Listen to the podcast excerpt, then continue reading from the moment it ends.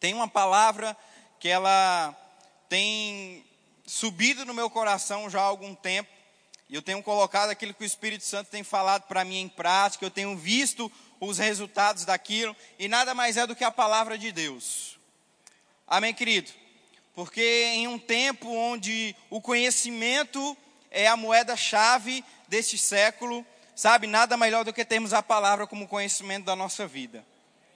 Em nome de Jesus, onde pessoas têm se perdido no seu próprio entendimento, nós temos ficado cada dia mais fortes naquilo que o Senhor já nos escreveu como verdade para a nossa vida. Amém? Nesses, 60, nesses 66 livros que contém a Bíblia, já está escrita a nossa história, o nosso sucesso, como proceder no nosso casamento, com a nossa família, na tua empresa. Aqui está a chave, meu irmão, da tua vida de sucesso que você tem tanto pedido. E se você colocar ela em prática, você vai ver o resultado disso na sua vida. E eu estava lendo uma matéria esses dias, na verdade, alguns meses já, e ela se tratava da história de uma mãe e de um filho. E esse, essa criança ainda estudava, tinha por volta dos seus seis, seis para oito anos. E certo dia essa criança chegou na escola e a professora entregou um bilhete para ela, para ele. Falou: é o seguinte, eu quero que você entregue esse bilhete à sua mãe. E você, eu quero que após ela ler esse bilhete, ela volte aqui na escola, que eu vou conversar com ela a respeito de algumas coisas. Aquela criança obediente pegou aquele bilhete e levou prontamente para sua mãe e entregou às mãos dela. E disse a mesma frase que a professora falou para ele: Mãe, é o seguinte, a professora me entregou esse bilhete, pediu para que a senhora lesse, e logo após que lesse, voltasse amanhã na escola para que vocês pudessem ter uma conversa. A mãe se surpreendeu, pegou rapidamente o bilhete na mão da criança, e quando abriu aquele bilhete, ela começou a chorar, ela começou a entrar em prantos, ela começou a se emocionar. E aquela criança ficou assustada e queria saber com uma velocidade o que estava acontecendo, o que estava escrito naquele bilhete que fez arrancar lágrimas do rosto da sua mãe. E ele perguntou: Mãe, o que está escrito aí que fez a senhora se emocionar? E aquela mãe pegou aquele bilhete e leu para o seu filho e disse: Seu filho é um gênio. Nós não temos estrutura e nem professores para cuidar dele. Seja responsável a senhora pela educação do seu filho. E aquela mãe, ela começou com a sua metodologia, do seu jeito e da melhor maneira, ensinar aquela criança o melhor caminho para a educação. E aquela criança cresceu, se desenvolveu e se tornou uma das mentes mais brilhantes da sua época. O tempo passou, aquele, aquele jovem se tornou um homem muito bem sucedido, devido à sua capacidade intelectual. E o tempo passou e a sua mãe faleceu. E durante o enterro e todo aquele processo de reunir as coisas antigas, ele foi na casa da sua mãe e estava arrumando as coisas e encontrou o bilhete que a sua mãe tinha lido logo quando ele era criança. E ele pegou aquele bilhete e quando ele abriu, o bilhete estava totalmente diferente do que a sua mãe tinha lido para ele. E o que realmente estava escrito naquele bilhete, o que verdadeiramente estava escrito naquele bilhete era o seguinte: era o seguinte: o seu filho tem problemas mentais. Não podemos mais aceitá-lo aqui. Seja responsável a senhora pela educação do seu filho. E sabe, querido, isso se uniu com a palavra que o Senhor tem levantado no meu coração há alguns, alguns anos já, e se trata de como você está cuidando da atmosfera que está te cercando. Porque deixa eu te falar uma coisa: hoje você possui um poder dentro de você, e agora você pode mudar as coisas que estão ao seu redor. Você pode mudar as coisas que estão à sua volta. Existe um equipamento chamado termômetro. Quantos aqui já usaram um termômetro? E a função do termômetro é medir como está a temperatura do local ou da pessoa, ou seja lá do que for, ele indica como está. Mas existe outro equipamento muito interessante que ele se chama termostato. E esse equipamento ele não diz como a temperatura vai estar. Ele é regulado e ele faz a temperatura do ambiente como está se tornar como ele quer. Aleluia. Se o ambiente está com a temperatura de 30 graus e o termostato está ajustado para 25 graus, ele vai abaixar aquela temperatura daquele local e aquele, loca e aquele local tem que se tornar com 25 graus. Querido, nós somos termostatos aqui na Terra. Nós somos ferramentas poderosas do Senhor, onde nós mudamos os ambientes, onde colocamos os nossos pés, tocamos a palma das nossas mãos, onde nós chegamos, a vida de Deus chegou naquele lugar. E sabe, querida, aquela mãe, debaixo de uma fé, acreditando e entendendo, não, não, não, não, a matéria ela não é específica, não fala se ela era cristã ou se ela entendia o poder das palavras, mas sabe, entendendo ou não, aquela mulher estava usufruindo de um princípio bíblico. Você sabia que tem pessoas que nem têm aliança com o Senhor e estão usufruindo de princípios bíblicos? E nós, muitas vezes, que temos uma aliança com o Senhor, estamos passando necessidade ou passando por problemas, porque não temos entendimento do que a palavra diz ao nosso respeito. E querido, eu, não, eu, eu vou falar para você quem é essa criança. Essa criança nada mais foi do que um cara chamado Thomas Edison. Sabe por que nós estamos no claro hoje aqui? Porque esse cara descobriu a energia elétrica. Você sabe por que você pode chegar no teu, no teu quarto, na tua casa e ligar um ar-condicionado? Porque esse cara descobriu a energia elétrica. Sabe por que você não precisa mais usar lamparinas e você pode chegar na tua casa em qualquer lugar e apertar um interruptor e ali haver luz? Porque ele descobriu a energia elétrica. Mas por trás dele tinha uma mulher que mudou o ambiente da situação. Aleluia. Uma mulher que entendia o poder das palavras, entendia o poder do que estava saindo de dentro dela e falou: Você não é burro, mas você é um gênio, meu filho. O documento pode dizer que você tem problemas mentais, mas ei, eu não ligo para o que essa professora falou. Você é inteligente, você nasceu para dar certo, você é o melhor, meu filho. Aleluia. Uh! E sabe que aquele homem, ele tentou mais de duas mil vezes descobrir a energia elétrica. E todas as vezes que ele tentava, as pessoas falavam: rapaz, você descobriu mais uma maneira de fracassar. E ele falou: não, eu descobri mais uma maneira de como não descobrir a lâmpada. Sabe por que esse jovem, esse homem tinha essas palavras? Porque ele estava cercado pelo ambiente correto. O ambiente correto fazia ele acreditar, mesmo as coisas dizendo que não iam, que ia funcionar. Sabe, querida, esses dias eu cheguei no, no, no caixa eletrônico e eu puxei um extrato da minha conta. E quando eu puxei o extrato da minha conta, eu não gostei do valor que estava lá. Na verdade, nem tinha valor para mim gostar, estava zerado. Se tivesse pelo menos um valor para mim não gostar, mas nem valor tinha para mim não gostar. Sabe o que, que eu fiz com aquele papel? Eu rasguei ele. Porque não é uma impressão de uma máquina eletrônica que vai dizer quem eu sou. O que vai dizer o que eu sou é a palavra de Deus. Eu sou próspero, ando em cura divina, ando em provisão de Deus. Aquilo que eu tocar ou pisar vai chegar. Então, querido, o que, que você tem dado ouvidos ou atenção a relatórios que têm chegado para você? Chegou o relatório para aquela mãe que aquele filho dela era deficiente mental. Mas ela rasgou aquele relatório e disse: Não, meu filho é um gênio. Eu não vou acreditar nesse papel, mas eu vou acreditar naquilo que está no meu coração. Sabe, querido, que às vezes a tua conta de energia pode falar com você, eu não sei a tua ou a, ou, ou a de outras pessoas aí, mas às vezes algumas contas falam comigo. Elas dizem assim: você não vai ter dinheiro para me pagar.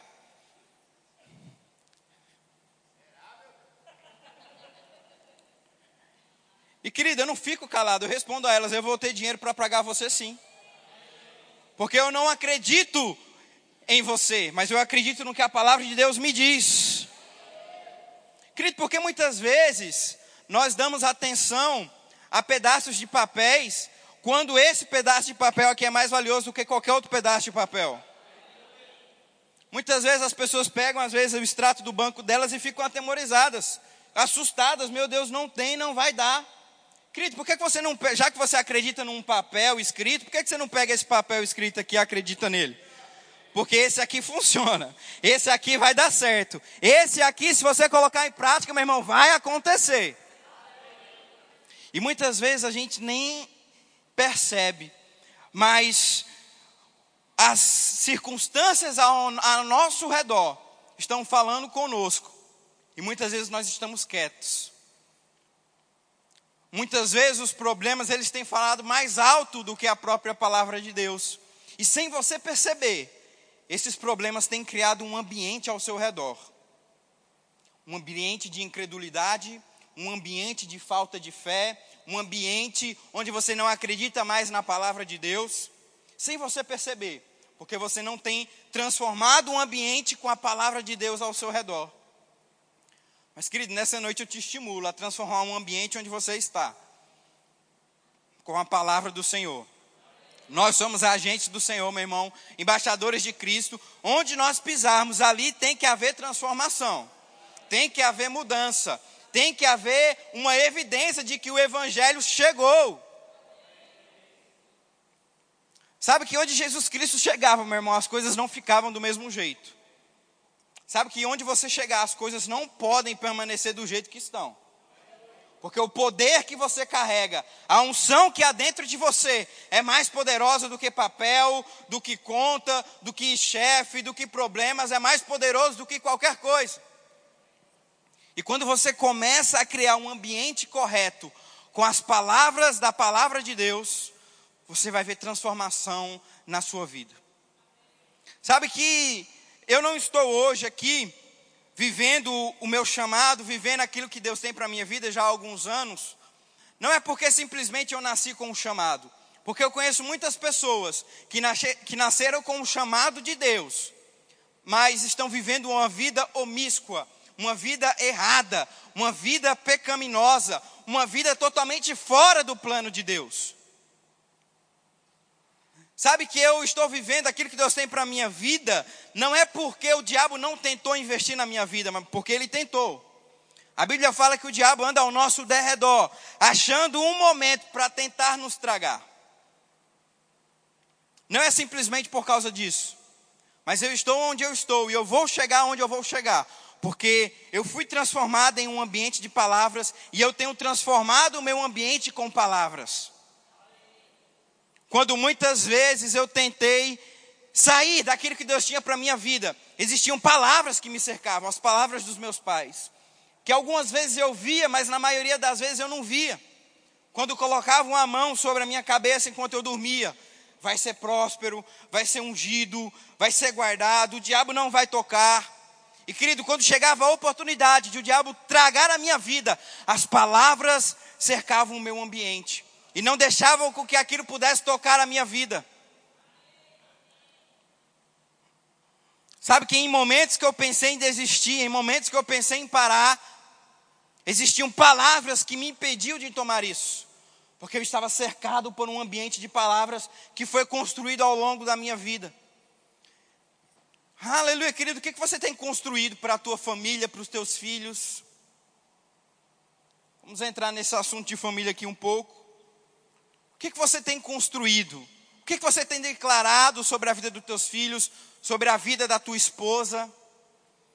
Às vezes a gente está tão é, focado em coisas materiais e coisas naturais que, que esquecemos de cercar um ambiente para a nossa família. Muitas vezes nós estamos aplicando a fé e a palavra em coisas materiais, chamando a existência de contratos, chamando a existência de vendas, chamando a existência de finanças, e tem acontecido sobre a tua vida. Eu tenho escutado testemunhos de pessoas aqui que têm prosperado de uma maneira sobrenatural, irmãos que fizeram planejamentos de o que, que eles ganharam em 2021, no natural só iriam ganhar daqui a cinco anos. Tem prosperado, avançado. Isso é maravilhoso, mas muitas vezes nós temos esquecido da nossa família, dos nossos. E sabe, querida, essa semana eu e a minha esposa, a gente é, fez um monte de adesivo e escrevemos lá o que queremos da vida do nosso filho. Colocamos na parede lá, que logo quando levantamos é a primeira coisa que damos de cara, e já colocamos as mãos sobre aqueles bilhetes e coisas como curado e sarado, próspero, ungido do Senhor, vai andar nos caminhos até o fim da sua vida, estão escritas lá, e eu tenho declarado e cercado a vida do meu filho antes dele nascer com palavras, porque eu sei que o diabo vai tentar pegar a vida dele. Assim como eu sei que ele tem tentado pegar a minha e a sua. Mas quando o diabo for tentar, não vai conseguir, porque eu já cerquei a vida dele com palavras. Eu tenho cercado o meu casamento com palavras. E quando o diabo tentar investir algo da, dele no meu casamento, não vai conseguir, porque está cercado com palavras. Eu forjei o ambiente que eu quero e o diabo não consegue entrar aqui. Sabe por quê, querido? Porque muitas vezes você quer lutar com o diabo no ambiente dele. Mas eu convido você a chamar o diabo para lutar no teu ambiente, no ambiente da palavra. Aí você vai ver a surra que ele vai tomar, porque ele não aguenta, meu irmão.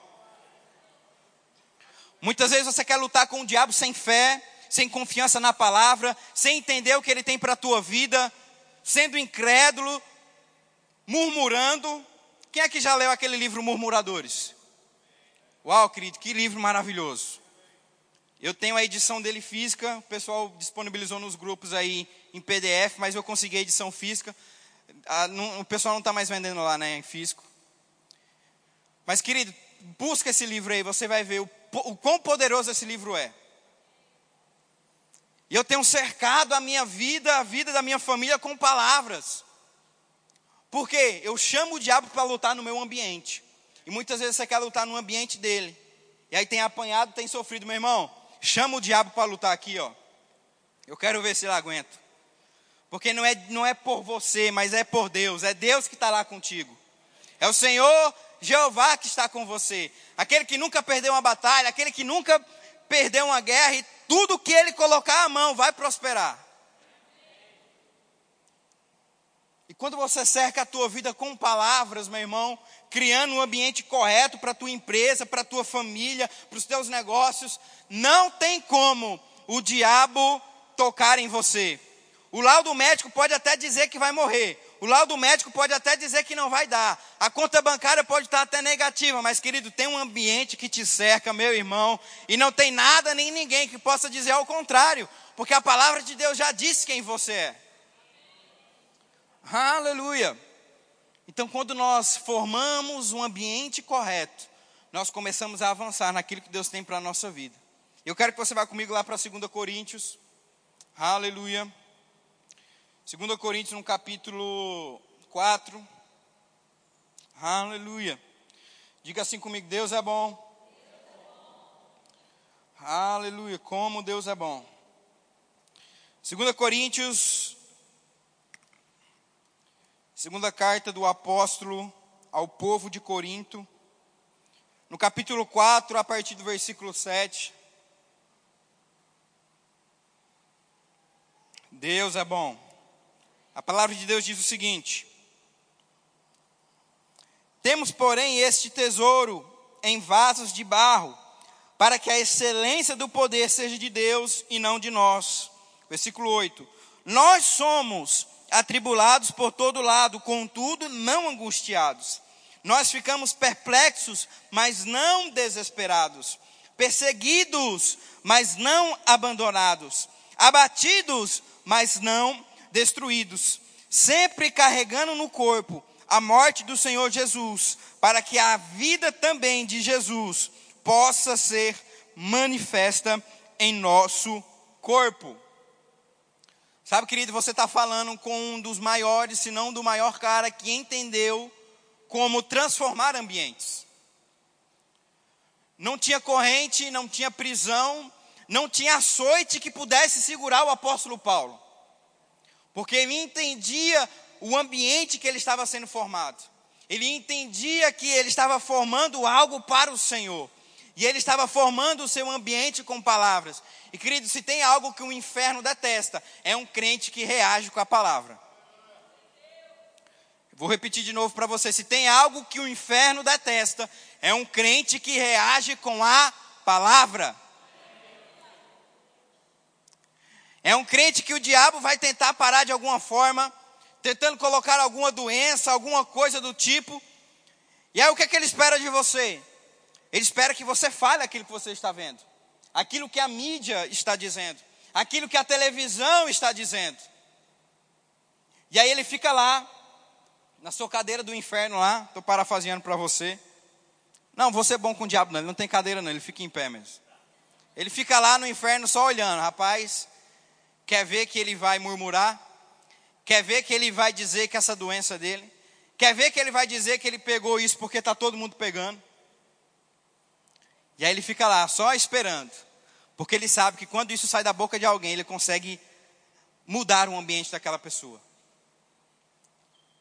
Mas, querido, quando ele se depara com um crente, aleluia, que olha para a enfermidade e é como se não fosse nada, literalmente não é nada, olha para a palavra e começa a citar textos bíblicos, onde diz que o Senhor já levou sobre si dores e enfermidades, onde ele olha para a palavra e vê que se ele colocar as mãos sobre enfermos, isso serve para nós, se colocarmos as mãos e impor as mãos em nós, seremos curados. Meu irmão, o diabo ele fica louco, porque ele não sabe o que fazer. Porque você teve a reação correta com a palavra de Deus. E ele não consegue mais te prender. Ele não consegue mais tocar na tua vida. Porque você reagiu com a palavra do Senhor. E aí, de alguma forma, ele vai mais uma vez tentar parar você. E o que, que ele faz? Ele vai tentar lançar alguma crise, alguma dificuldade financeira, porque agora ele sabe que na área de cura você não é afetado. Ele tentou bater em você em cura. E ele fala: rapaz, esse cara reage na palavra. Na cura a gente não vai pegar ele. Vamos pegar onde dói no bolso da maioria dos homens, vamos no dinheiro. E aí ele começa a levantar situações e problemas, onde você talvez não consegue avançar mais naquilo que você estava avançando, ou desenvolver aquilo que você estava desenvolvendo. E aí você começa a ver que por um período, aquilo que você ganhava, você começa a, a, a ganhar menos. E o diabo vai ficar só ali esperando, rapaz, quer apostar quanto? Que ele vai começar a murmurar. Ele joga lá com os demônios dele, vamos lá, quer apostar quanto? Que fulano de tal vai murmurar. Aí começa lá no inferno, rapaz, olha, ele vai murmurar, ele vai dizer que é por conta da crise. Aí o outro se levanta, não, ele vai dizer que é por conta da mulher que gasta muito. Irmão, por que, que você riu? Você é o supridor da tua casa, meu irmão. Você tem que suprir tua esposa. Ixi, os homens ficaram quietos, moço. Tem que trazer um treinamento de família aí, hein? Pastor Mark. Se levanta aí, pastor. Aleluia. Aí começa. Ele vai murmurar porque está em crise, porque pararam de comprar, porque ele tem uma mulher gastadeira. E aí começa aquele zuzuzu no inferno, só esperando a tua reação. E querido, quando você tem a reação de que eu posso todas as coisas aqui, Cristo que me fortalece, todas as minhas necessidades são supridas. Ano após ano vai passar e o Senhor continua sendo meu pastor e nada me falta, meu irmão. O inferno entra em crise. Os demônios começam a ficar loucos, falam: Meu Deus, o que é que está acontecendo? Não está dando para pegar esse cara, não está dando para pegar essa mulher. Eles falam: Não, vamos na família agora, vamos tocar na família. E aí ele começa a levantar discussões no teu casamento, começa a levantar coisas que vão trazer intriga entre você e os teus filhos. E aí eles começam a falar: Rapaz, olha só, quer ver que ele vai murmurar porque o maior problema dos casamentos do século é a separação. O maior problema dos casamentos é porque isso e aquilo, e blá blá blá, e não sei o quê. O maior problema entre os filhos e pais é por conta de finanças. Você quer apostar quanto que ele vai murmurar? Por conta dessas coisas. E querido, quando você olha para a palavra e fala, eu em minha casa vamos servir ao Senhor, a minha casa está edificada na rocha e não na areia, aleluia. O inferno entre crise. E ele não consegue encontrar brechas de tocar na tua vida, na tua casa, na tua família. Por quê? Porque você começou a fazer um ambiente correto para que os dardos inflamáveis do diabo não, não alcancem você, a tua casa e a tua família.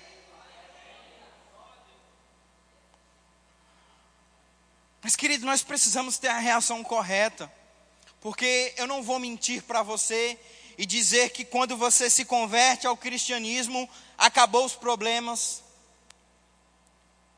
Infelizmente eu não vou mentir para você. Eu não vou pregar aqui para você a teologia da hipergraça. A teologia onde tudo vai bem, veio do jeito que você está e continua do jeito que você está, não. Evangelho é mudança, evangelho é transformação, evangelho é mudança de hábito, meu irmão. Você não pode continuar do mesmo jeito que você chegou. Você tem que mudar, tem que transformar. E quem muda e quem cresce entra em um meio de conflito, mas querido, não são esses conflitos que vão derrubar você, porque se você reage com a palavra, nada pode tocar você. E aí, quando você começa a reagir com a palavra, meu irmão, nada, nem ninguém, nem diabo, nem ninguém vai poder tocar mais na tua vida.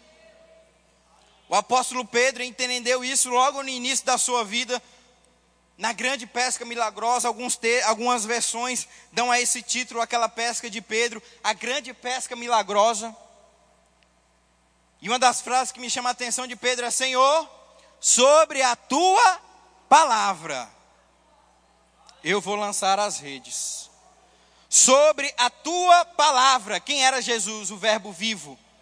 Então, querido, o que ele falava era a própria palavra de Deus falando. Em João capítulo 1 diz que ele era o Verbo vivo, o Verbo da vida. E tudo que Jesus falava era a própria palavra de Deus falando. E Jesus falou para aquele homem: lança as redes. E ele falou sobre a tua palavra, Senhor, eu vou lançar. Querido, você quer viver milagres? Obedeça a palavra de Deus. Você quer que quando as pessoas façam um, uma retrospectiva da tua vida e coloquem como título homem de milagre ou mulher de milagre, viva a palavra de Deus. Viva a palavra do Senhor. Obedeça as instruções de Cristo para a tua vida. E você vai ver o Senhor operando grandes coisas através de você porque você tem sido obediente com a palavra de Deus. Sabe, querido, que quando eu nasci, eu fui diagnosticado com a doença alérgica, onde os médicos diziam que não tinha cura. Por um período da estação do ano, eu iria ficar bem, mas quando chegassem períodos onde eram chuvosos ou onde eu chegasse em lugares que tivesse mofo ou coisas do tipo, aquela rinite, aquela doença iria atacar em mim. E querida, essa doença, naturalmente falando, foi herdada hereditariamente. Porque o meu pai tinha essa doença. E geneticamente falando, de uma forma natural, essa doença passou para mim. Mas deixa eu te falar uma coisa. Ele, junto com a minha mãe, aceitaram Jesus. E agora a minha genética mudou. Agora eu não tenho mais uma genética natural, eu tenho uma genética dos céus. E a genética dos céus diz que nós somos imunes a qualquer doença levantada pelo diabo. A palavra de Deus diz que nós somos imunes a qualquer doença do inferno que o diabo tenta levantar para a humanidade. E querido, foi começado a lançar palavras sobre a minha vida para que aquilo pudesse ser eliminado. E ambientes começaram a ser gerados ambientes onde tinha cura, ambientes onde tinha restauração. E querido, eu fui curado. E nunca mais eu precisei tomar remédios do tipo ou coisas que afetassem ou trouxessem de volta essa doença. Porque, querido, quando nós aceitamos Jesus, nós entramos para a família dele. Quando você decide aceitar Jesus, você entra para um reino. Você agora começa a fazer parte do reino de Deus. E no reino de Deus só tem cura, abundância e provisão. Essas coisas não podem tocar você. Não podem mais ter efeito sobre você. Mas deixa eu te dizer uma coisa. Às vezes o relatório médico vai dizer que você vai ter. Às vezes um papel escrito por um homem com um carimbo lá, doutor Epaminondas, vai eu tenho que criar um personagem bíblico também, né? Epaminondas vai para Macapá, eu tenho que criar um. Vou orar ao Senhor, eu vou pedir um personagem. Às vezes, vai ter lá um carimbo de um doutor dizendo que você tem tal doença sim. Mas a palavra de Deus diz que você não tem. Aí você se depara com uma ação. Uma ação onde diz que você está doente e uma ação que diz que você não está. Qual que é a reação que você vai ter mediante essa ação? Porque, querido, toda ação tem uma reação. Quando você tem a ação de colocar a mão no fogo, a tua reação é queimar a tua mão. Quando um problema chega para você, você tem duas opções: ou ficar calado e concordar com o que está falando, ou ter a reação da palavra e ir de encontro àquilo. Por mais que a palavra de Deus diz que você é próspero e divino, às vezes o natural vai dizer que você não tem. Às vezes você vai puxar o extrato da tua banca e um papel lá daquela máquina vai dizer zerado. Qual que é a tua reação mediante isso? Talvez alguém vai chegar para você e dizer: "Olha só, com aquela empresa ninguém fecha. É impossível fechar com aquela empresa." Mas a palavra de Deus diz que tudo é possível ao que crê que você ligar na terra vai ligar no céu. E aí, você vai dar atenção a qual relatório? Ao relatório do diabo ou ao relatório da palavra? Qual é o relatório que você tem dado atenção no caminhar da tua vida? Porque, querido, eu te aconselho a sempre confiar na palavra de Deus. Por um tempo, o teu braço pode até te sustentar. Mas talvez vai chegar um momento onde o teu conhecimento, as tuas forças, o teu entendimento não vão te sustentar naquela situação. E quando nós firmamos a nossa vida em coisas materiais, em coisas passageiras, a Bíblia nos compara como um construtor que edifica a sua casa na areia. Onde vem uma tempestade, onde vem a adversidade, onde vem o problema, e quando bate naquela casa, ela não tem fundação, ela não tem estrutura, ela não tem um corpo estrutural que a segure. E aí ela vai ao chão. Mas a Bíblia compara aquele homem que constrói a sua casa na rocha, onde tem fundação, onde tem estrutura, onde tem corpo estrutural. Quando a tempestade bater, ela não vai cair, porque ela está firmada na rocha que é a palavra. Parece até clichê, né? Isso que a gente sempre fala aqui. Firmar minha casa na areia eu não posso, eu tenho que firmar na palavra. Mas sabe, querido, que são essas mesmas verdades que vão nos sustentar? Porque o diabo, ele não se cansa um só minuto de estar te bombardeando com informações negativas todos os dias. Por mais que você saiba que aquilo não funciona, mas ele sabe que se você começar a dar atenção e prestar atenção, aquelas informações vão começar a surtir efeito na sua vida.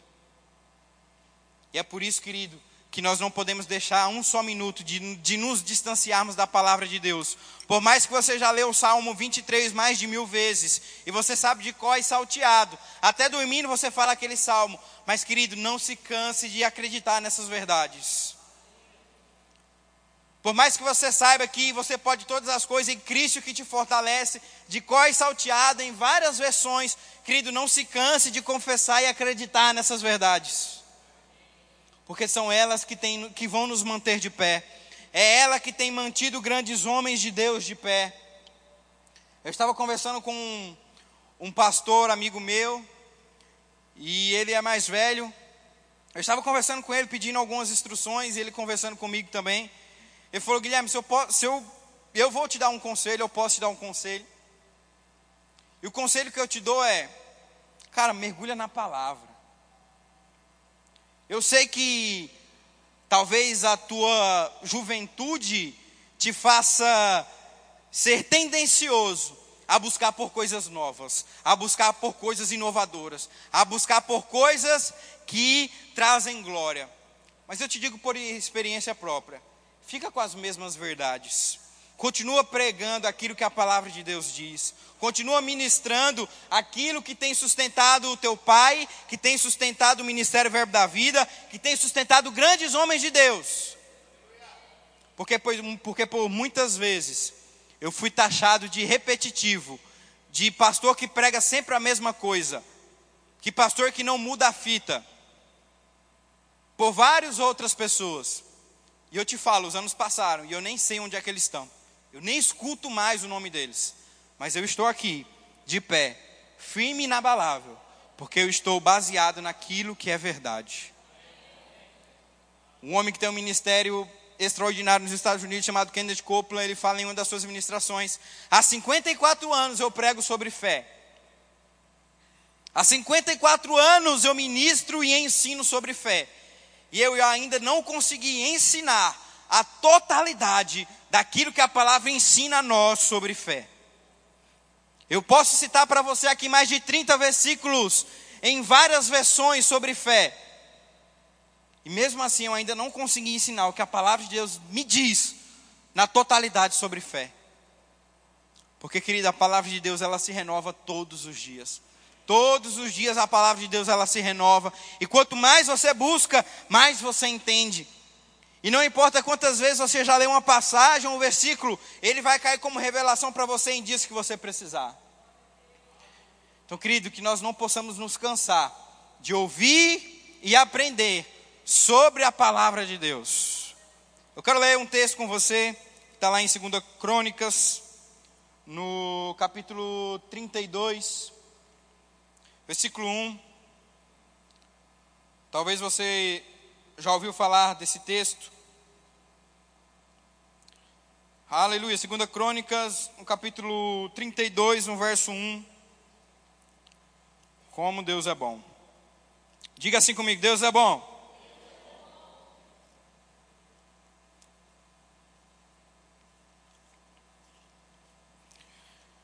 Segunda Crônicas, no capítulo 32, no verso 1. Se você quiser acompanhar comigo, nós vamos ler alguns versículos. Eu estou lendo na versão King James. Você tem tua Bíblia digital aí, quiser escolher essa versão. Segunda Crônicas, capítulo 32, no verso 1, diz assim: Depois dessas coisas e do seu estabelecimento, Senaqueribe, o rei da Assíria, veio e entrou em Judá e acampou contra as cidades fortificadas, pensando em apoderar-se delas. E quando Ezequias viu que Senaqueribe estava vindo e que ele intentava lutar contra Jerusalém, ele tomou conselho dos seus príncipes e os seus homens poderosos para interromper as águas das fontes que estavam fora da cidade, e eles o ajudaram. Versículo 4. E assim ali se reuniu muito povo que interrompeu todas as fontes e o ribeiro que corria pelo meio da terra, dizendo: Porque viram os reis da Assíria e achariam tantas águas.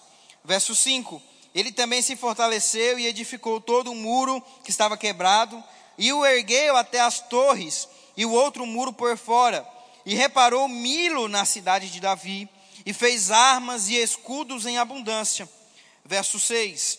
E ele colocou capitães de guerra sobre o povo e o reuniu a ele na rua do portão da cidade e falou, e falou-lhes de modo consolador, dizendo: Sede fortes e corajosos, não tem mais, nem desfaleceis por causa do rei da Síria, nem por toda a multidão que está com ele, porque há mais conosco do que há com ele. Sabe, querido, esse texto talvez você já tenha escutado ou ouvido algo a respeito dele. E se trata basicamente da história onde o rei Ezequias recebeu a visita afrontosa do rei Senaqueribe, um rei que existiu de fato, assim como toda a Bíblia existiu de fato. Amém? A Bíblia não é um livro de contos onde um homem que não tinha nada para fazer ficou pensando ali, rapaz, eu vou criar a história de um grande gigante, depois de um grande peixe que engoliu um homem, depois de um homem que foi salvo por ter sido jogado na cova dos leões. Não, querido, tudo o que está na Bíblia aconteceu. Historicamente aconteceu de fato, tudo o que está aqui. E esse rei de fato existiu, e na sua época ele era o rei mais poderoso que existiu. Os historiadores falam que não existia nação ou povo que Senaqueribe não quisesse conquistar, que ele não alcançasse o seu objetivo. E Senaqueribe foi de encontro à nação do rei Ezequias. E o seu povo, os seus guerreiros começaram a ficar atemorizados, porque conheciam a fama de Senaqueribe, conheciam a potência militar que ele tinha. E quantos, e quantos concordam comigo que isso é um problema? Um rei muito forte, poderoso em batalha, chega na tua nação tentando invadir onde naturalmente falando você não tem poder para ir contra ele. Quantos aqui veem isso como um problema? Eu vejo isso muito claro como um problema natural. E, queridos, é muito interessante porque se você pegar os capítulos anteriores, você vai ver o objetivo pelo qual o rei Ezequias foi estabelecido naquele lugar. O rei Ezequias foi estabelecido naquele lugar para trazer ordem e decência, aquilo que estava bagunçado e com desordem. Deus estabeleceu o rei Ezequias naquele lugar para restaurar as coisas, para trazer de volta a adoração do povo ao Senhor, para, para, para acabar com práticas erradas que o povo ao longo dos anos tinha adquirido. E o rei Ezequias estava cumprindo isso com êxito. O rei Ezequias estava cumprindo aquilo que Deus falou para ele com excelência, restaurando as posições dos sacerdotes, aniquilando toda a prática de adoração a outros deuses e dizendo que deveriam adorar somente ao Senhor. Em outras palavras, o rei Ezequias não estava em pecado. Porque, naturalmente falando, nós somos tendenciosos a pensar que quando um problema chega na nossa vida, é simplesmente porque estamos em pecado. Às vezes nós somos tendenciosos a achar que quando uma dificuldade se levanta na nossa vida, é porque estamos em pecado. E de fato, problemas se levantam porque às vezes estamos em pecado, ou fora da vontade de Deus, assim como Jonas estava. A Bíblia vai falar que Jonas foi direcionado a pregar a palavra em Nínive. Mas ele não quis, não aceitou, entrou para fora da vontade de Deus e passou por uma dificuldade. Deus ainda foi misericordioso com ele e guardou ele durante três dias no ventre de um grande peixe. Depois que ele se arrependeu, aquele peixe cuspiu ele de volta para a terra seca. Olha só como Deus é poderoso. Deus não simplesmente fez com que o peixe abrisse a sua boca e Jonas nadasse até a terra firme. Não. Cuspiu ele em terra firme para que ele pudesse voltar de volta ao plano de Deus. Ou seja, corrigiu o coração, saiu do erro, entrou em abundância. Estava em pecado, estava em erro, teve consequências. Mas muitas vezes nós generalizamos isso e achamos que, achamos que problemas e dificuldades simplesmente se levantam na nossa vida porque estamos errados. Queridos, e o que falar do apóstolo Paulo então? Naufrágios, açoites, prisões, apedrejamentos, rejeições. Esse cara, com certeza, pegando por essa linha de raciocínio, foi o cara mais fora da vontade de Deus. Mas, querido, problemas não definem você estar fora da vontade de Deus ou não. Talvez sim. E é por isso que você deve fazer uma autoavaliação. Rapaz, por que, que isso levantou na minha vida? Será que eu estou errado? Será que eu estou fora da vontade de Deus? Foi o que Jonas fez.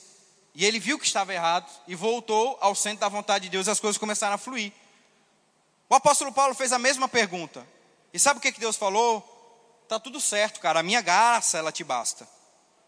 Você não está em pecado, não, Paulo. Tá tudo certo. Você está aí porque você aguenta. A minha graça, ela te basta. E querido, nós precisamos entender e saber a diferença de problemas que se levantam quando estamos fora da vontade de Deus e problemas que se levantam para que nós possamos ficar mais fortes ainda na vontade de Deus. A Bíblia fala que nós devemos resistir ao diabo e ele vai fugir de vós. A palavra resistir, ela tem um significado de colocar uma grande força contrária.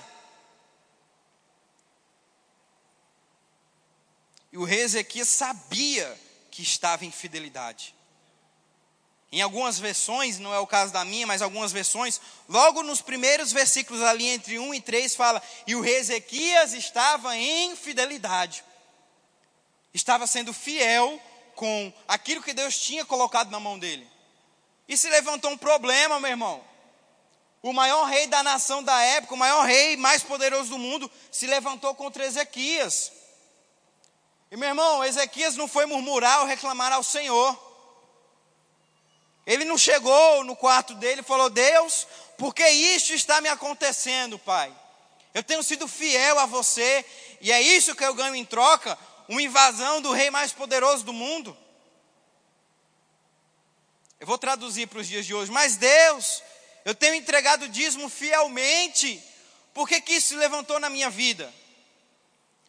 Mas Deus, eu não chego atrasado na escala, Pai. Eu tenho cumprido com excelência o que tem me estabelecido. Por que, que isso se levantou? E muitas vezes a gente fica se perguntando, mas qual que é a vantagem então de estar no Evangelho? Se do mesmo jeito vai se levantar problemas. Querido, a diferença, a mínima diferença, é que se você está com Deus, nenhuma dessas batalhas vai prevalecer sobre a tua vida. Nenhuma derrota, nenhum problema vai prevalecer sobre você, porque você está firmado na palavra. Sabe o que, que o rei Ezequias falou para os homens dele? Ele falou: Ei, fiquem tranquilos, muito maior é o que está conosco do que o que está com ele. Querido, o rei Ezequias ele se posicionou na palavra, ele reagiu com a palavra de Deus. Nós não podemos ser filhos mimados, meu irmão. Nós não podemos ser crentes mimimis que em qualquer adversidade nós já começamos a chorar e a murmurar.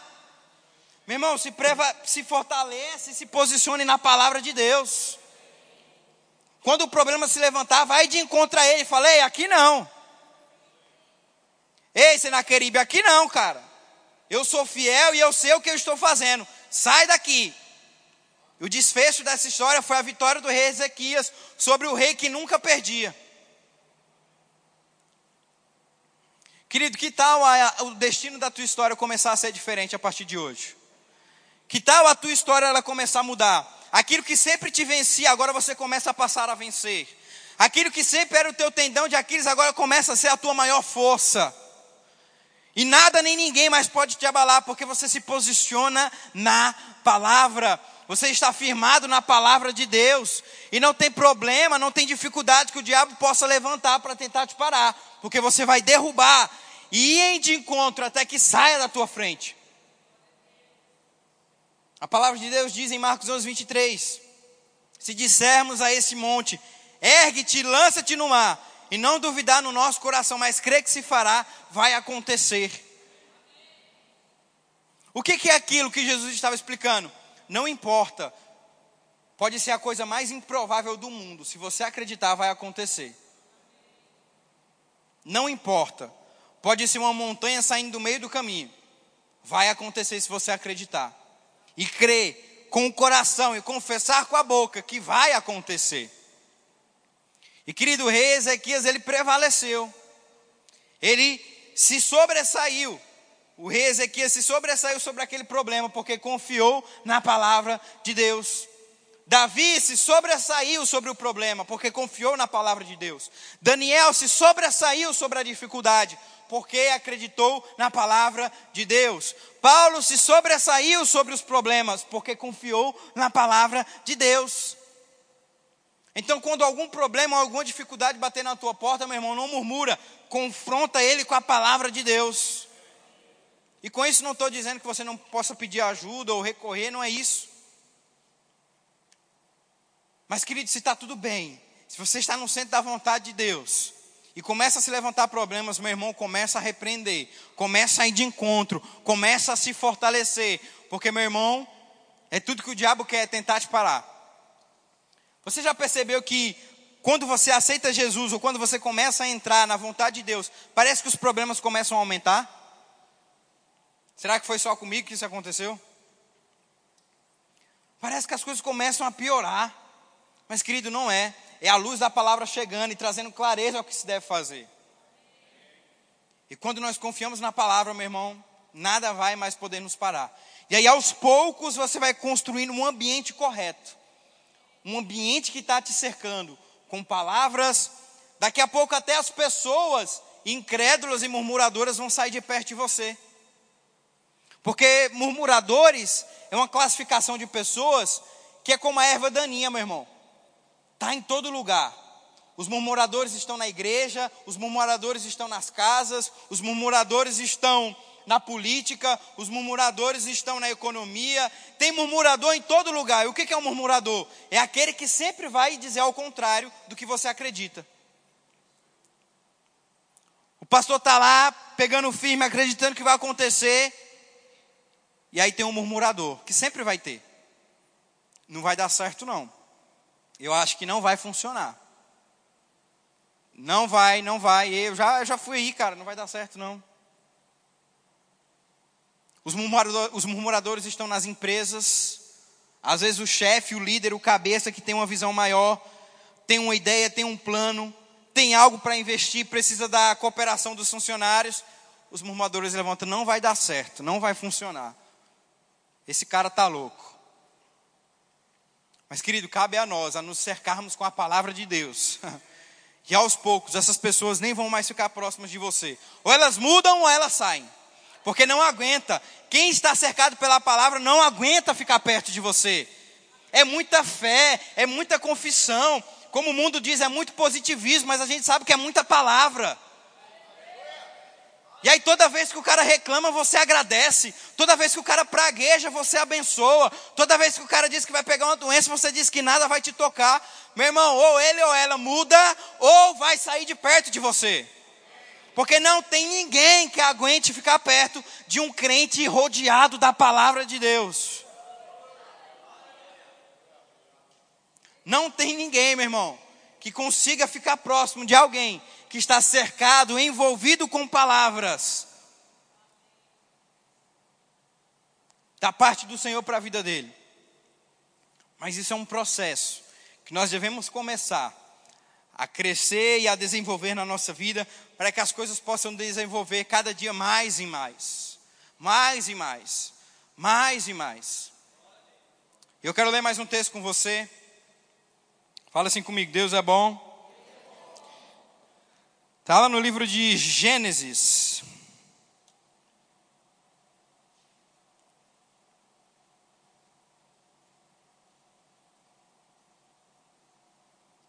Aleluia. Primeiro livro da Bíblia, livro de Gênesis, no capítulo 41.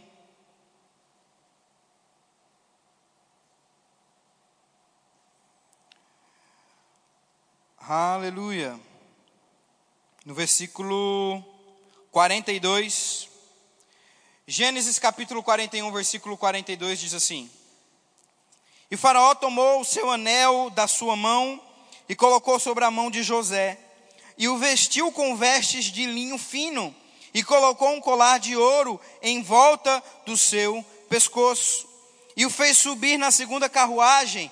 Ele tinha que ele tinha e clamavam diante dele: Ajoelhai, e ele o fez governador sobre a terra do Egito. Quantos aqui conhecem a história de José? Quantos aqui já ouviram falar sobre a história de José? A história de José é impressionante, irmãos. Um jovem realmente usado por Deus. As escrituras vão dizer que quando José tinha 30 anos, ele já estava nessa posição de governador. Ninguém era mais poderoso que José além do faraó. E se eu te contar que essa posição foi do dia para a noite? E se eu, se eu te contar que uma noite José dormiu escravo e na outra acordou ministro da economia de um país? Eita glória! Aleluia, querido. Deus está se movendo para mudar os teus dias aqui na terra. Deus está se movendo para mudar os teus dias aqui na terra. Você pode dormir em uma posição e acordar no outro dia totalmente diferente. José dormiu como prisioneiro, meu irmão, e acordou como ministro da economia do Egito. Porque quem confia no Senhor até o fim vai prosperar. E José passou por muitas dificuldades, meu irmão, que puderam, que naturalmente falando, poderiam fazer ele parar de desistir daquilo que Deus tinha confiado a ele. Sabe que Deus já te deu um sonho, Deus já te deu uma visão, Deus já te deu uma promessa. E o mundo não vai ficar batendo palmas enquanto você cumpre a promessa de Deus na tua vida. Algumas coisas vão se levantar para tentar te parar. Mas, querido, se você está firmado na palavra, nada disso vai afetar a tua vida. José ele foi traído pelos seus irmãos, vendido.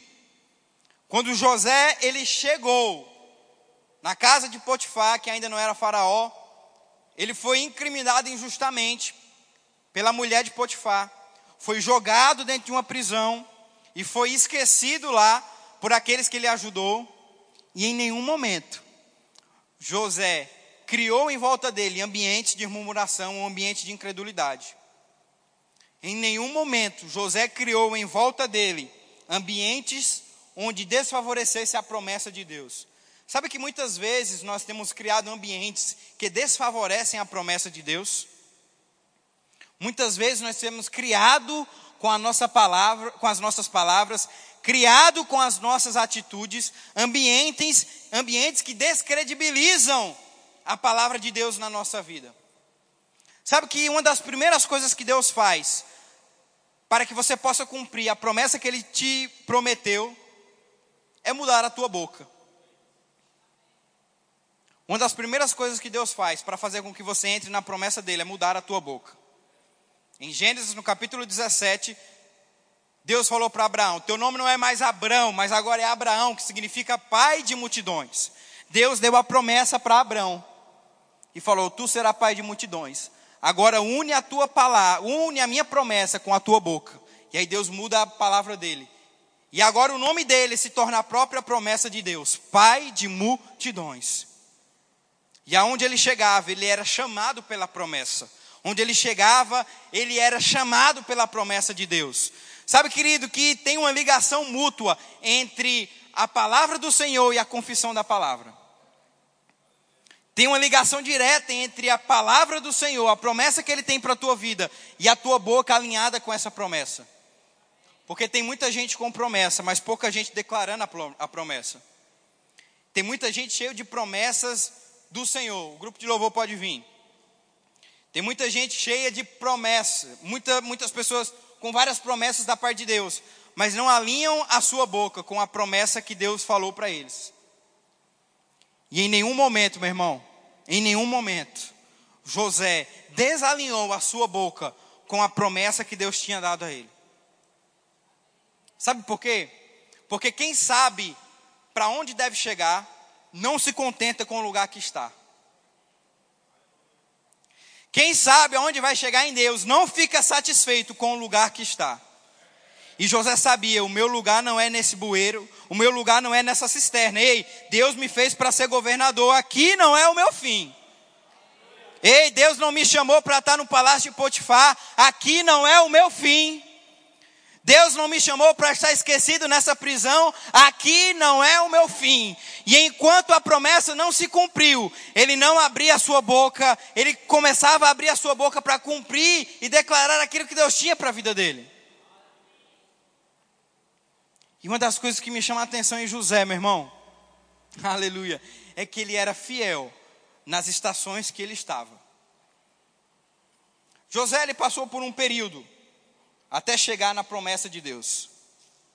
Eu não sei se você já percebeu, não sei se você lê a tua Bíblia, mas se você lê a tua Bíblia, você vai ver que uma das ferramentas que Deus trabalha é processos.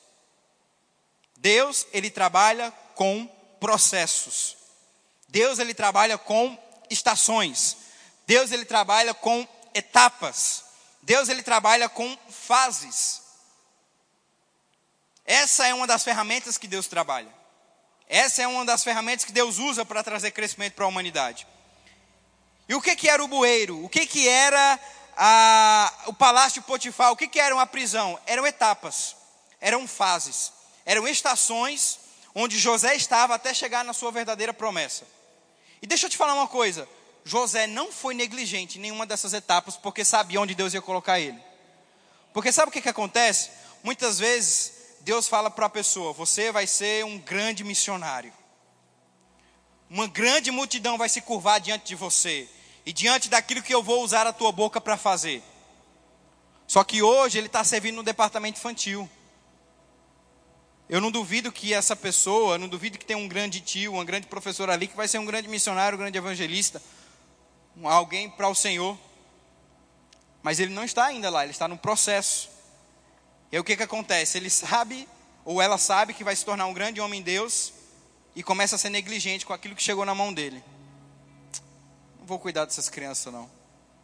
Eu vou ser um grande missionário. Para que isso? Tempo para preparar a aula? Tempo? Tempo para ir atrás de comida para criança? Eu não. Eu vou ser um grande missionário. Às vezes quem está no louvor não tira as músicas. Ixi, pastor Felipe fica, fica bravo, menino. Chega no ensaio aqui, o ensaio não rende, as coisas não vai. E sai bravo ainda se cobrar. É, aqui tirar música o quê? Você é um, um grande pastor. Que ficar em louvor o quê? Nem ele sabe que Deus tem para minha vida. E começa a ser negligente nas etapas. Começa a ser negligente e infiel no processo até chegar na grande promessa. Você sabia que Potifar entregou todas as finanças pessoais na mão de José dentro do, do palácio dele? Potifar falou: José, governa aí, é você que manda. Sabe o que, que o dono, o líder carcereiro, fez na prisão com José? Entregou a chave do cárcere na mão de um prisioneiro. Falou: olha só, é você quem organiza, é você quem diz quem vai entrar, quem vai sair, é você que diz o horário do banho de sol deles. Estou parafraseando, nem sei se tinha banho de sol naquela época. É você que cuida aí, José. Fica com a chave aí. E José nunca fugiu da prisão. Sabe o que é isso? É fidelidade naquilo que tem chegado na sua mão. E José sabia que tinha um muito preparado para ele. Mas ele sabia que se ele não fosse fiel no pouco, ele não ia chegar no muito. Esse texto nem tinha sido escrito ainda. E José já estava praticando os princípios de ser fiel no pouco e no muito eu vou te colocar. Aleluia. Querido, você tem sido fiel com aquilo que tem chegado na sua mão até a grande promessa de Deus se cumprir na sua vida. Eu não duvido que muitas pessoas aqui, se não todas, têm uma grande promessa de Deus para a sua vida, mas até você chegar lá, tem sido etapas, tem sido colocado diante de você fases. E o que você tem feito com essas fases? Você tem sido fiel naquilo que tem chegado na sua mão? Kenneth Copeland tinha um grande desejo de ser um grande investidor do reino. E hoje ele é um dos maiores, se não o maior investidor do reino que tem. E ele clamava ao Senhor dizendo: Deus, me dá grandes quantias, Pai, para que eu possa ser um grande investidor do teu reino. Pai, me dá grandes fortunas, Senhor, para que eu possa realmente ser um investidor daquilo que você tem feito aqui na terra. E certo dia ele estava no culto, ele queria dar algo e ele não tinha.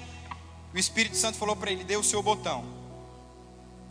Mas como assim eu vou dar um botão? O que, que um botão vai ajudar na igreja?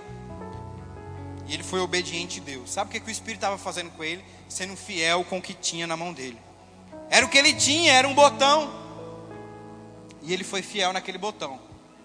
E hoje tem chegado aeronaves na vida daquele homem. Ele tem sido fiel em obedecer, em ofertar aquelas aeronaves. E eu te digo algo, meu irmão. Se você está esperando os milhões chegarem para você ofertar e dizimar, mas você não oferta o que você tem hoje, você não vai conseguir. Porque quando você é fiel no pouco, no muito, Deus vai te colocar. E querida, é interessante porque o Egito estava entrando em uma fase bem complicada quando José assumiu. O Egito estava entrando em caos. O faraó tem um sonho, uma visão, e José é levantado para revelar aquele sonho. E sete anos de abundância iriam chegar, mas também logo depois, sete anos de desgraça, miséria e pobreza sobre todo o Egito. E José, guiado pelo Espírito, interpreta aquele sonho, aleluia, e é instituído do dia para a noite, de prisioneiro a governador, a governador, ministro da economia, cuidava da parte econômica do, do país do Egito. Sabe por quê, queridos, isso aconteceu? Porque ele foi fiel. E quando nós somos fiéis, nós entramos em evidência. Sabe que o mundo, ele tem entrado em caos a cada dia que se passa. E a igreja, ela tem entrado em evidência. Em 2021, meu irmão, o mundo, 2020, 2021, o mundo passou por um grande caos. E deixa eu te falar uma coisa: Deus levantou os filhos dele para entrar em evidência. Sabe por que a nossa cidade prosperou? Porque nós estávamos aqui. Sabe por que Sinop não sentiu crise? Porque tinha um povo da fé aqui todos os dias, de domingo a domingo, declarando a palavra, dizendo: não vai afetar Sinop, não vai chegar nessa cidade. E enquanto o mundo estava em crise, nós estávamos em evidência.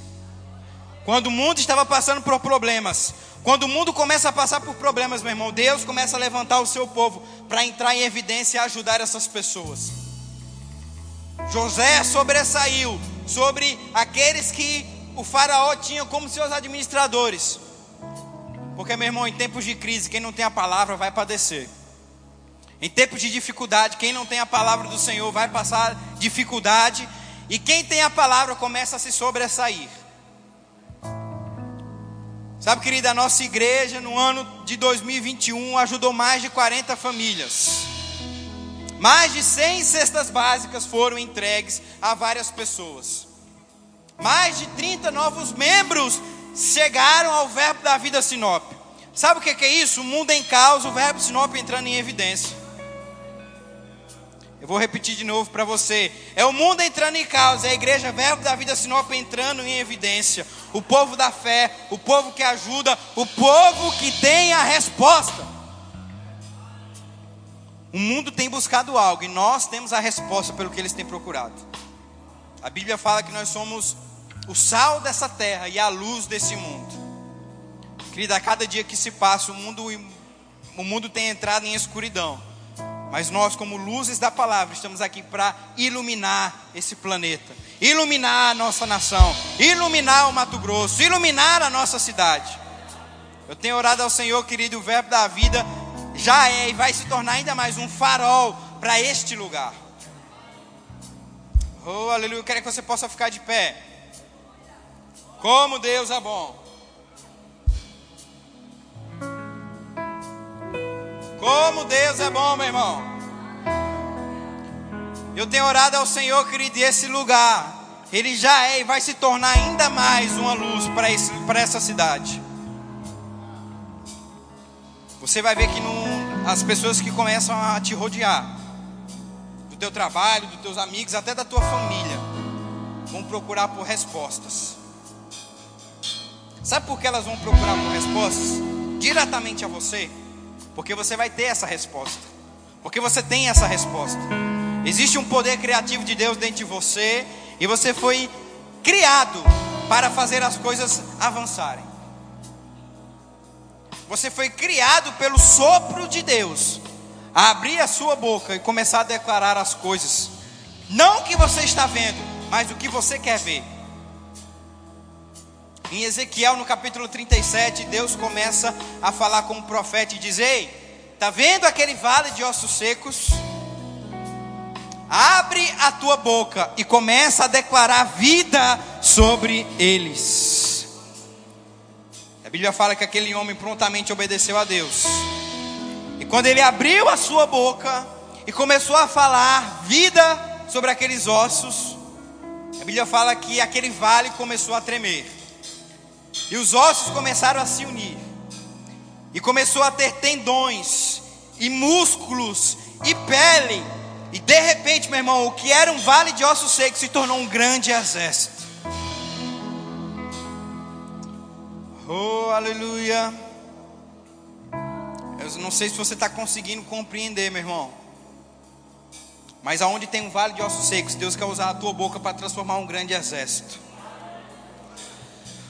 Oh, aleluia. Onde existe fraqueza, miséria, Deus quer usar a tua boca para trazer vida e restauração para aquele lugar.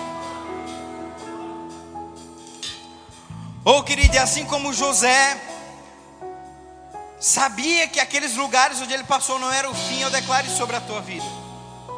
O diabo tem falado para pessoas aqui nessa noite que o lugar onde você está é o teu fim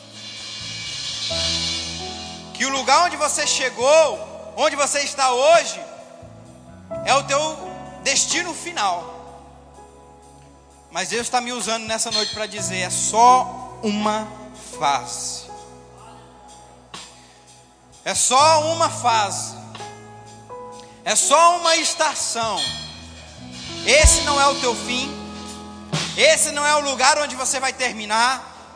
Ei, eu tenho muito mais para ti. Eu tenho muito mais para você. Eu tenho algo novo chegando para a tua vida.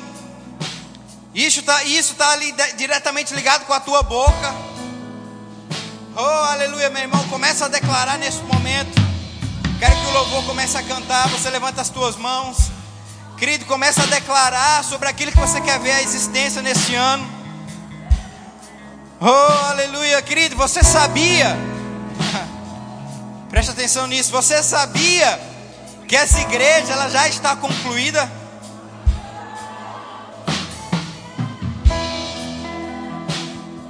Você sabia que o carpete que vai nesse piso já existe e já é nosso? Você sabia que as cadeiras estofoadas elas já existem e estão em algum lugar só esperando a manifestação? O forro que vai cobrir esse teto já existe e ele está esperando só um comando nosso para se manifestar aqui. Porque eu tenho entendido que fé não era e fé não foi, fé já é. Eu tenho entendido e compreendido que fé não é um passado onde eu tenho saudade, ou fé não é uma esperança onde eu tenho expectativa, mas fé é algo concreto e presente. Não foi, não será, já é. Eu declaro a manifestação natural daquilo que já aconteceu neste lugar. Em nome de Jesus, Pai. Declaro a prosperidade dos meus irmãos. Para que nós possamos manifestar naturalmente aquilo que já existe, aquilo que já é, aquilo que nós já pegamos pela fé e acreditamos. Assim como temos ligado na terra, ligamos com o céu, Senhor, em nome de Jesus, e chamamos a existência da manifestação natural daquilo que temos crido e confessado no nome de Jesus. Pai, eu libero essa palavra profética sobre a vida dos meus irmãos. Eu declaro, Pai, um vale de ossos secos se desmanchando e se tornando um grande exército, Pai. Um exército poderoso de batalha, onde vai adiante deles, os ajudando, Pai, a crescer e avançar no nome de Jesus.